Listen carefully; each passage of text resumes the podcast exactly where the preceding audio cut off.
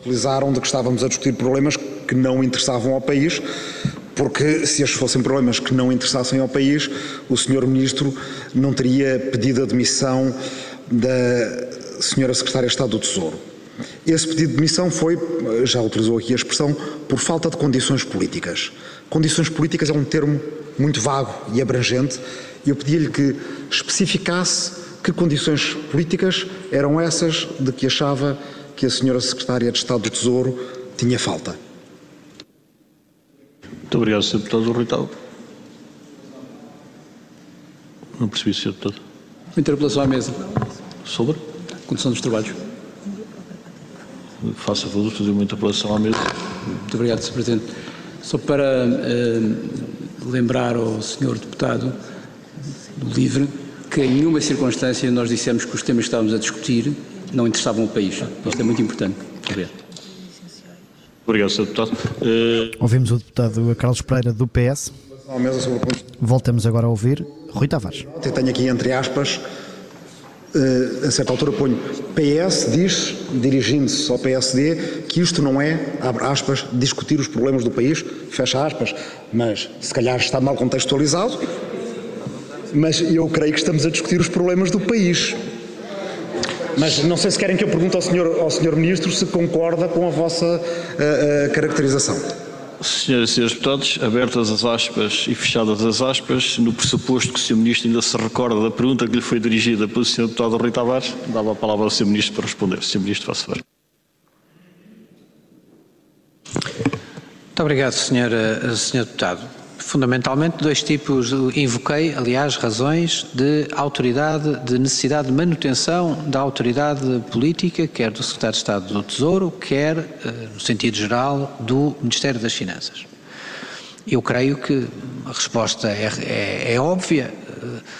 É evidente que uh, há um sentimento de injustiça e há um sentimento de desproporção relativamente à indemnização que foi atribuída, pública, isso, para quem exerce funções governativas, principalmente no Ministério das Finanças, que toma cotidianamente decisões com impacto na vida de milhões de portugueses, é algo que nós temos que preservar.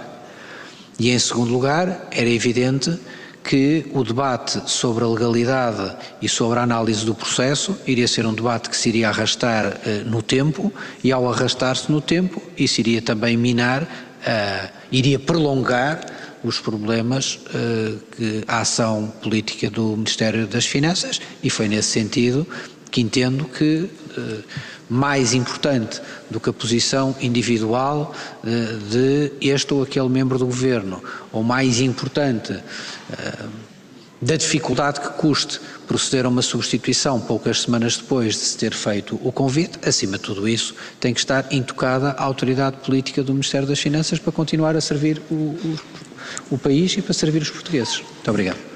Muito obrigado, Sr. Ministro. Sr. Ministro dispõe ainda de 1 minuto e 30, o Partido Livre 2 minutos e 13. Sr. Deputado, faça favor. Muito obrigado. Uh, Sr. Ministro, atendo-me ao primeiro tipo de falta de condições políticas a que se referiu, eu gostaria de uh, tentar destrinçar entre se o problema é a censura pública e a percepção pública em relação a este tipo de indemnizações ou se o próprio Sr. Ministro pessoal e politicamente considera este tipo de indemnizações censuráveis. Não estou a falar só do caso em particular, mas este tipo de censura de, de, de, de indemnizações censuráveis, ou seja, se o problema é a indemnização ser conhecida ou se o problema é haver indemnizações destas.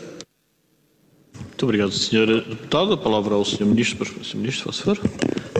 Uh, Sr. Deputado, uh, respondo com toda a clareza. É evidente que o problema é haver indemnizações destas. E é por isso também que uma parte do debate uh, que se tem centrado, parece que uma parte do debate para os partidos da direita, para alguns partidos da direita, não é o facto de haver indemnização, é o facto de se ter conhecido que havia uma indemnização.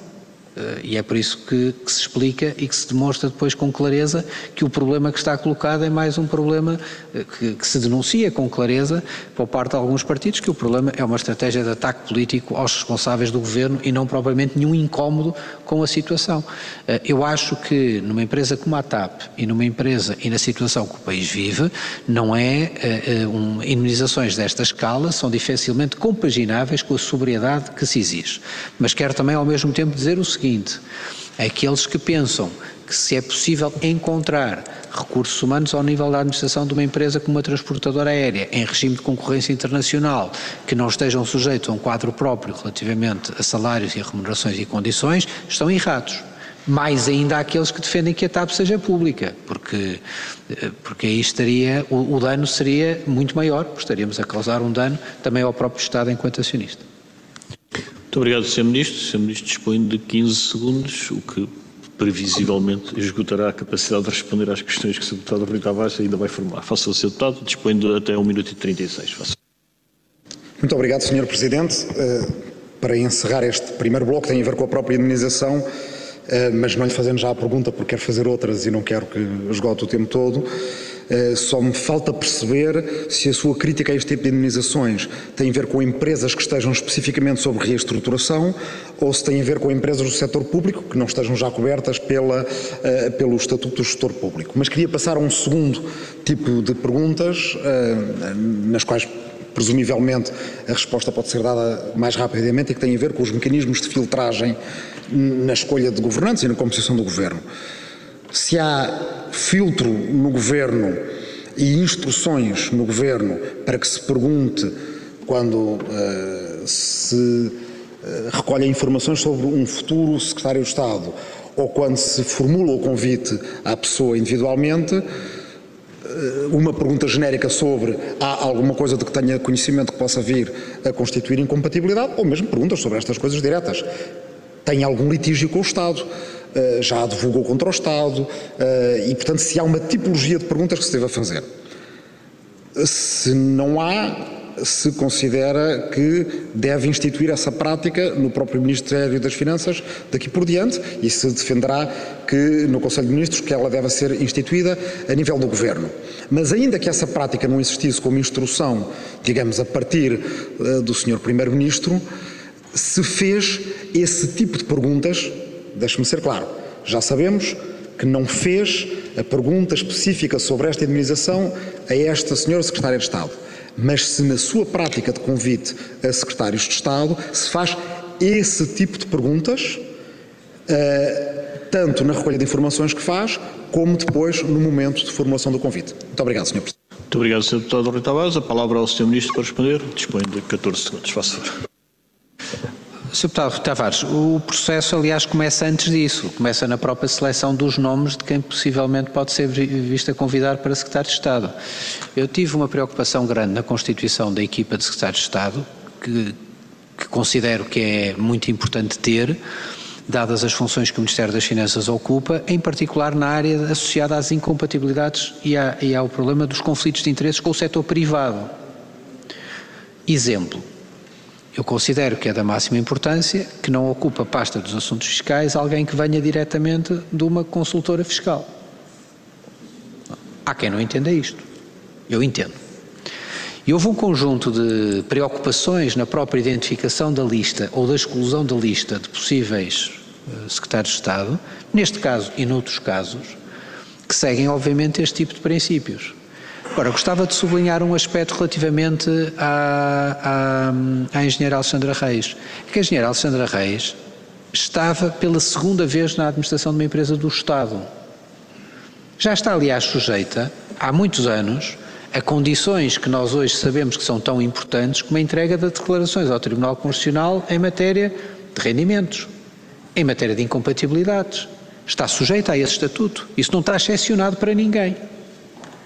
E isso é, obviamente, uma fonte importante de garantia, porque esse método que já existe é um método que já assegura um conjunto de requisitos relativamente às funções que as pessoas hum, podem desempenhar, relativamente à avaliação da sua situação patrimonial e à, e à adequabilidade da sua situação patrimonial com a situação dos rendimentos, tudo isso já consta para quem há muitos anos ocupa funções ao nível do Estado. E por isso. Hum, se me pergunta se deve haver um mecanismo mais instituído e mais rotinado relativamente a essa matéria. Sim, concordo. O Sr. Primeiro-Ministro, aliás, já anunciou uma iniciativa nesse sentido. Muito obrigado.